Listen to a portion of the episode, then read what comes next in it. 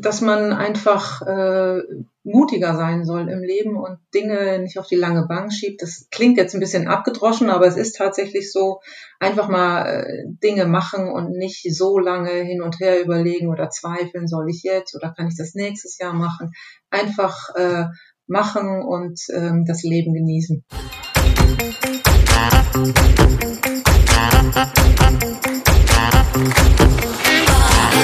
Willkommen zu einer neuen Ausgabe des Finanzhelden Podcast Schwungmasse. Ich bin Katharina und ich freue mich sehr, denn heute wird es bei uns im Podcast sportlich, zumindest wenn es um unseren Gast geht. Denn sie ist Sportlerin durch und durch und eines der Gesichter, wenn es um das Thema Fußball und Frauenfußball natürlich in Deutschland geht. Und ich habe mal nachgeschaut, auf ihrem Siegerkonto da stehen vier Europameisterschaften, drei Deutsch, deutsche Meisterschaften, drei DFB-Pokale und Bronze bei Olympia. Ich frage sie gleich mal als erstes, ob ich alles richtig aufgezählt habe. Aber auch noch ein ganz wichtiger persönlicher Sieg auf der Liste und zwar gegen ihre Krebserkrankung. Und das soll auch heute Thema sein, denn über Erfolge, Niederlagen und wie man sich seinen Weg zurückkämpft, darüber möchte ich heute mit Doris Fitschen sprechen. Hallo Doris. Hallo.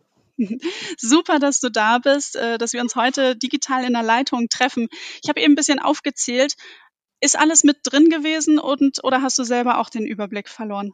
Nee, den Überblick habe ich nicht verloren. Also es gab sicherlich noch ein paar kleinere Titel, ganz am Anfang so eine Kreismeisterschaft oder Bezirksmeisterschaft, ähm, die auch, obwohl das äh, nicht so große Titel waren, äh, mir ganz äh, gut in Erinnerung geblieben sind, weil ja, so, so ein Sieg, da ist es eigentlich egal, um, um welchen Titel das geht, das ist immer was ganz Besonderes. Ja, und wenn du jetzt überlegst, ähm, die vielfältigen Siege, eben hast du gerade schon die Kreismeisterschaft genannt, gibt es so einen Sieg, wo du sagst, okay, das war jetzt wirklich prägend und äh, daran musst du häufig nochmal zurückdenken? Ja, ich glaube, dass äh, der beeindruckendste Sieg für mich, also was mir am besten in Erinnerung geblieben ist, ist die Europameisterschaft 1989. Da waren wir zum ersten Mal im Fernsehen, das Stadion war ausverkauft, wir sind überraschend überhaupt in der Endrunde gewesen und dann äh, haben wir ganz überraschend eben den Titel gewonnen und äh, von dem Tag an hat sich halt wirklich einiges geändert und das war so von von 0 auf 100 in relativ kurzer Zeit. Das war einfach ein tolles Erlebnis und unvergesslich. Ja, und wann ist bei dir denn so der Berufswunsch entstanden oder überhaupt der Wunsch, Fußballerin zu werden? Oder war das gar nicht so ein konkretes Ziel von dir? Ja, ich habe äh, von klein auf an äh, es geliebt, Fußball zu spielen. Ähm, ich hatte damals leider keine Möglichkeit, im Verein zu spielen, weil es gab keine Mädchenmannschaften weit und breit und bei den Jungs durfte ich nicht mitspielen. Und dann wurde in der Nähe eine Mädchenmannschaft gegründet. Und dann war ich Feuer und Flamme, äh, dass ich da äh, dann äh, mitspielen durfte. Und meine Eltern haben mir allerdings erstmal einen Strich durch die Rechnung gemacht und gesagt, nee, Fußball ist nichts für Mädchen. Also bleib mal schön zu Hause. Ähm, aber ich habe mich dann doch durchgesetzt, durfte spielen. Ähm, und ähm, das war natürlich für mich ein Traum. Aber es war kein Berufswunsch Fußballerin, weil es gab den Beruf Fußballerin nicht. Den gibt es heute auch nur für wenige. Ähm, aber ich wollte einfach Fußball spielen. Das war mein Leben. Es hat mir äh, mega viel Spaß gemacht und deshalb war ich total happy, dass ich das dann auch durfte. Was war das ausschlaggebende Argument für die Eltern, dass sie dich dann doch gelassen haben? Oder war es deine Hartnäckigkeit, dass du sie nicht in Ruhe gelassen hast mit der Idee, spielen zu wollen? Ich, ich glaube, das war einfach äh, die Liebe der Eltern zum Kind. Die konnten dann irgendwann, haben sie gesehen, wie begeistert ich äh, bin und dann äh, konnten sie mir diesen Wunsch auch nicht mehr abschlagen. Ich musste allerdings versprechen, dass ich mit 16 aufhöre, weil Fußball ist nichts für Mädchen und für Frauen erst recht nicht. Ähm, diesen Wunsch, also dieses Versprechen, was ich denen gegeben habe, äh, haben sie dann aber irgendwann unter den Teppich gekehrt, weil ich dann schon sehr erfolgreich war und sie inzwischen auch äh, meine größten Fans waren. Also von daher haben wir da nie wieder drüber gesprochen. Und wie bist du dann so ähm, auch ins Berufsleben gestartet? Hast du dann ähm, studiert? Hast du eine Ausbildung gemacht? Wie hast du das so parallel zum ähm, harten Sportpensum dann auch aufgestellt? Weil so wie ich das kenne, äh, Training, gerade wenn man höher spielt, ist ja mindestens dreimal in der Woche am Wochenende die Spiele, dann noch irgendwie andere Einheiten. Wie ging das da bei dir vonstatten?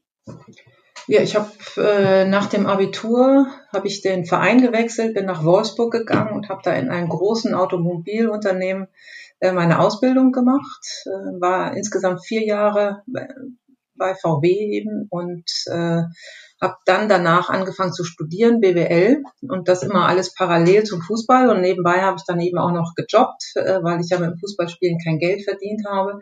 Also es war schon eine extrem hohe Belastung. Ähm, das ist, da haben es die Spielerinnen heute ein bisschen besser. Die, die Top-Spielerinnen, die können inzwischen äh, ein bisschen Geld mit dem Fußballspielen verdienen, aber bei uns war das eben früher nicht so. Mhm. Wenn wir uns jetzt die Männer anschauen, heute gerade im Fußball und ja auch schon äh, vor einigen Jahren, gerade heutzutage können sie ja wirklich vorzüglich vom Sport leben, wenn man in den oberen Ligen dann spielt. Empfindest du es selber so ein bisschen als unfair, dass das bei uns Frauen dann eben nicht so ist? Ja, man darf das, glaube ich, nicht immer äh, Männer- und Frauenfußball vergleichen, weil Männerfußball hat eine sehr viel längere Tradition und man muss ja auch sagen, dass da ähm, einfach auch ähm, viel mehr TV-Reichweiten ist und deshalb auch äh, die viel mehr Möglichkeiten haben, Sponsoren zu finden und so weiter. Also es wird sehr viel mehr Umsatz gemacht und daran werden die Spieler natürlich auch beteiligt. Äh, ich persönlich finde dennoch, sie bekommen teilweise zu viel. Bei den Frauen ist es so, dass sich das in den letzten Jahren wirklich positiv entwickelt hat ähm, und man sagen muss, ähm, dass die Fußballerinnen in der Bundesliga oder auch ähm, gerade die Nationalspielerinnen äh, mehr verdienen als in den meisten anderen Sportarten in Deutschland, also zumindest als andere Sportlerinnen. Also da haben wir uns wirklich entwickelt, aber es ist immer noch Luft nach oben. Und wie glaubst du, bekommt man diese Luft nach oben dann auch hin? Also, dass man noch mehr pari wird eben und noch stärker hinkommt. Du hast ja eben schon ein paar Gründe genannt, warum das Pay Gap halt so groß ist, eben TV-Reichweiten und Sponsoringgelder. Sind das genau die Hebel und wie kann man diese Hebel auch dann in Be Bewegung setzen? Ja, ganz klar äh, steht und fällt das mit der öffentlichen Wahrnehmung, also mit der, mit der Reichweite, die wir bekommen, sowohl im Fernsehen als auch in anderen Medien. Und daran müssen wir arbeiten, ähm, dass wir da einfach eine größere Präsenz haben. Und äh, daran arbeiten wir, aber es ist äh, nicht leicht und äh, wir bewegen uns in kleinen Schritten nach vorne, aber es geht immerhin voran. Ja, wenn du sagst, daran arbeiten wir, ähm, dann meinst du deine, dich wahrscheinlich in deiner Position auch beim DFB, beim Deutschen Fußballbund. Was sind so konkrete Maßnahmen, die ihr da trefft und die ihr ergreift? Momentan arbeiten wir beim DFB an einer Gesamtstrategie für den Frauenfußball, aber auch für Frauen im Fußball. Ähm, uns geht es nicht nur um die wirklichen Fußballerinnen, sondern auch darum, ähm, dass mehr Frauen im Fußball und auch im Fußball-Business ähm, Chancen bekommen. Ähm, und innerhalb dieser Gesamtstrategie ähm, suchen wir eben nach äh, Wegen, wie wir ja mehr Medienpräsenz bekommen, äh, vielleicht, dass wir da ganz neue Wege erschließen, ähm, aber auch dadurch, wie wir dann äh, eben einfach äh, mehr Partner aus der Wirtschaft gewinnen, um dann eben auch mehr Einnahmen zu erzielen. Und natürlich wollen wir, das ist unser großes Ziel, dass immer noch mehr Mädchen und Frauen für Fußball begeistert werden und äh, Fußball spielen. Also wir haben da viele Dinge vor. Ähm, es tut sich jetzt was. Es war in den letzten Jahren so, so ein bisschen Stagnation. Nach der ähm, Weltmeisterschaft 2011 haben wir versäumt, diesen Schwung so richtig mitzunehmen. Aber wir haben alle das Gefühl, dass es jetzt wieder eine Trendwende gibt und wir auf einem sehr guten Weg sind. Mhm. Dieses Thema äh, ja Frauen äh, im Fußball generell. Also es gibt ja auch äh, Teammanagerinnen in manchen Vereinen und natürlich auch Frauen, die da im Männerfußball unterwegs sind. Da ist natürlich schön, wenn da ein Mix auch mehr stattfindet. Ähm, wenn man jetzt auf deine Rolle schaut, als du im aktiven Fußball dann auch wirklich noch beschäftigt warst, du hast ja im Mittelfeld gespielt.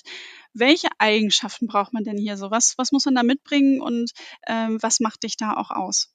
Ich war ja eine Allround-Spielerin. Ich habe äh, als Stürmerin angefangen, auch in der Nationalmannschaft und wurde dann immer weiter nach hinten geordert. Äh, später war ich dann äh, Libero oder in der Viererkette. Ja, auf allen Positionen hat man andere Anforderungen. Also im Mittelfeld ist es eben gerade so, dass man äh, die Schnittstelle ist zwischen Abwehr und Angriff und äh, man muss ist quasi immer im Spiel, sowohl in der Verteidigung als auch im Angriff.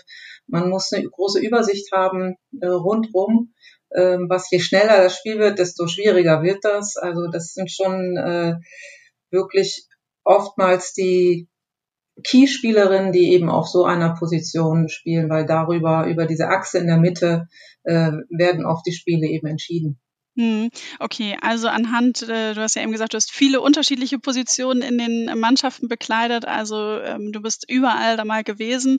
Das zeigt ja dann auch, wie wahnsinnig vielseitig du da auch bist und eben genau das fordert ja auch die Position im Mittelfeld. Ähm, ist es auch das, was dich im heutigen Job auszeichnet? Du bist ja im Marketing beim Deutschen Fußballbund.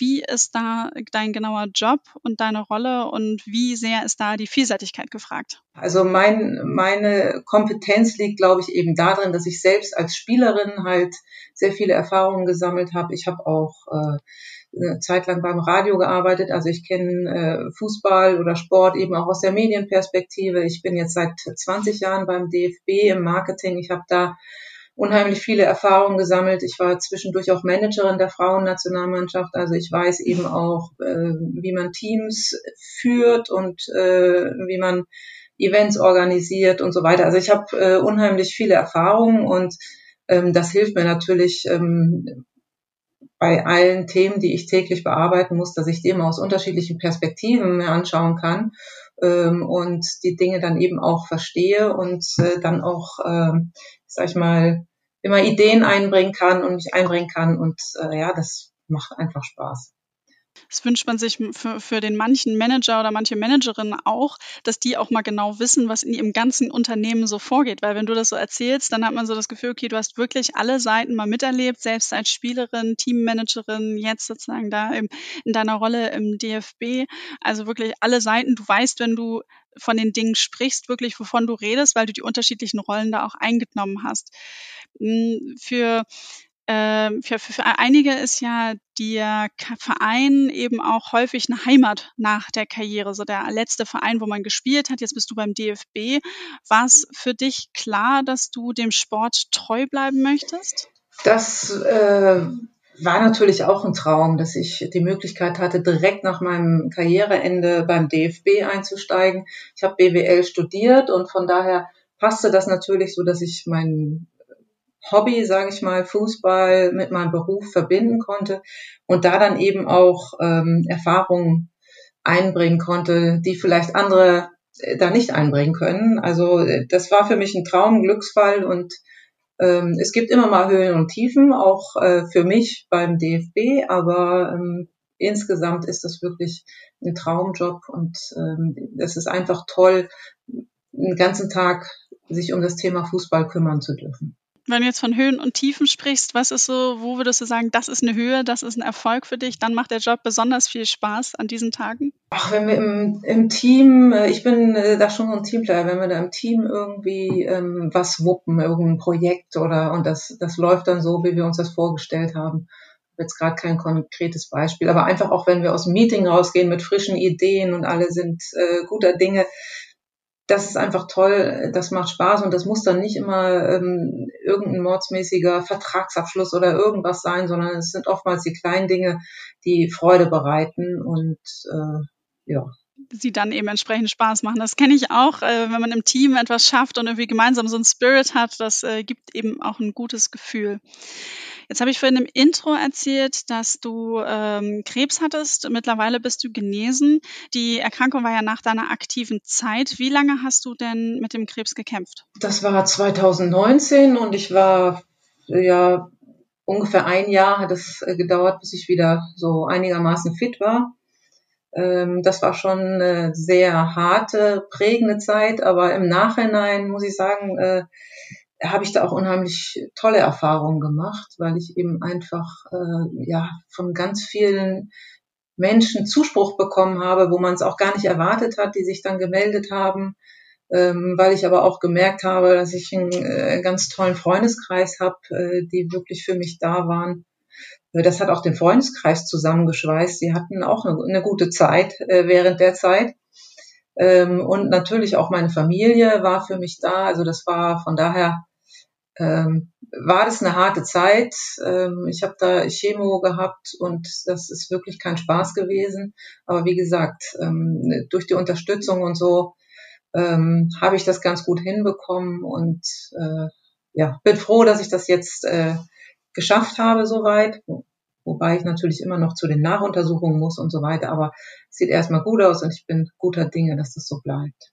Ja. Gibt's noch was, wo du sagst, das hast du aus dieser Zeit für dich persönlich daraus mitgenommen? Ja, dass, dass man einfach äh, mutiger sein soll im Leben und Dinge nicht auf die lange Bank schiebt. Das klingt jetzt ein bisschen abgedroschen, aber es ist tatsächlich so, einfach mal äh, Dinge machen und nicht so lange hin und her überlegen oder zweifeln, soll ich jetzt oder kann ich das nächstes Jahr machen. Einfach äh, machen und ähm, das Leben genießen. Mhm. Du hast äh, mir davon halt in unserem Vorgespräch erzählt und ich fand es auch ähm, wahnsinnig mutig und auch gut, dass du darüber sagst, ich, ich spreche darüber, weil halt eben du auch für dich eben diese entsprechenden Learnings ja auch so ein bisschen gemacht hast und ähm, eben dieses Thema mal mutig sein, mal springen und das dann auch wirklich äh, umsetzen. Ähm, auf jeden Fall, ähm, ja, danke, dass du das auf jeden Fall auch geteilt hast. Wenn wir aber jetzt nochmal auf das Thema äh, Frauenfußball gesamt schauen, gibt es etwas, wo du sagst, okay, das sind deine persönlichen Ziele für den Frauenfußball, daran arbeitest du auch mit deinem Team im strategischen Marketing? Ja, wir hoffen natürlich, dass, der, dass wir die WM 2027 äh, wieder zumindest teilweise in Deutschland spielen können, haben uns da gemeinsam mit England und Belgien beworben, äh, mit Holland und Belgien und das, da hoffen wir, dass es dann wieder ein Fußballfest gibt und dass es dem Frauenfußball hier nochmal wieder so einen richtigen Kick gibt. Insgesamt wünsche ich mir, dass der Frauenfußball, dass es selbstverständlicher wird, dass, dass Frauen Fußball spielen, ähm, dass es nicht immer diese Vergleiche mit den Männern mehr gibt, weil es ist jetzt in jedem Interview, das ich gebe, wird immer der Vergleich mit den Männern gezogen und ähm, das nervt. Und ja, ich hoffe mir natürlich, dass noch mehr Mädchen dafür begeistert äh, werden können, Fußball zu spielen und wenn du sagst, irgendwie, äh, das nervt, äh, kann ich nachvollziehen. Ist es dann, dass du sagst, okay, wir Frauen sollten mehr ähm, bei uns bleiben und nicht immer ständig zwischen den Geschlechtern vergleichen? Oder aus, wo, aus welcher Motivation heraus sagst du, kommt das, dass das Mensch, äh, warum sprechen wir das eigentlich immer noch an? Oder weil es für dich auch einfach irgendwie selbstverständlich ist, dass er eigentlich äh, beides seinen Bereich hat? Ja, wir werden halt häufig drauf angesprochen. Dann heißt es immer, oh, bei euch bei den Spielen sind ja gar nicht so viel Zuschauer wie bei den Männern oder ihr verdient gar nicht so viel Geld wie die Männer und so weiter. Ähm, wenn man aber einfach mal sieht, was wir geschafft haben, also wie viele Zuschauer wir inzwischen haben bei unseren Spielen, äh, was wir für eine Medienpräsenz haben, ähm, wie viel Geld auch die Spielerinnen inzwischen verdienen, dass sie davon leben können, was zu meiner Zeit undenkbar war, ähm, dann ist das eine tolle Entwicklung ähm, und die machen wir uns selbst oder die wird uns durch diese Vergleiche kaputt gemacht und das ist schade, weil eigentlich sind wir auf einem guten Weg, nur das, das äh, wird dann kleingeredet dadurch. Mhm. Ähm, Gibt es auch ein Learning, das du aus der Corona-Zeit für dich mitnimmst und auch mit unseren HörerInnen nochmal teilen kannst? Ich sag mal, wir sitzen jetzt ja alle schon eine Weile im Homeoffice. Ich sehe dich jetzt auch gerade über die Kamera ähm, im Homeoffice. Mhm. Zumindest sieht es sehr nach Home aus, äh, nicht ganz so nach Office. Ja. ähm, Gibt es da ein Learning, wo du sagst, äh, das hast du jetzt für dich nochmal festgestellt und kannst es mit unseren HörerInnen teilen? Ja, dass die scheinbar äh, selbstverständlichen Dinge eben gar nicht nicht äh, so selbstverständlich sind und dass man sie, wenn man sie dann wieder hat und sei es einfach nur mal, dass man essen gehen kann, dass man Freunde treffen kann, äh, dass man das eben einfach mehr wertschätzt. Und ich glaube, das werden wir in Zukunft machen, wenn wir das erstmal wieder raus dürfen und, und wirklich äh, Freunde treffen, äh, sie auch vielleicht auch dann mal umarmen dürfen, ähm, was vorher ganz normal war ähm, und das jetzt wieder wertzuschätzen. Das, das ist sowas, äh, was ich mitnehme, dass man eben diese Dinge einfach äh, anders sieht und wie gesagt mehr wertschätzt. Ja, Thema Wertschätzung finde ich ein schönes Schlusswort. Liebe Doris, vielen Dank ähm, für das gute Gespräch mit dir. Ich finde, wir haben dich als sehr vielseitige Person kennengelernt mit all deinen unterschiedlichen Rollen, haben erst einen guten Einblick in deinen Lebenslauf bekommen. Herzlichen Dank dafür und einen schönen Nachmittag noch. Danke gleichfalls.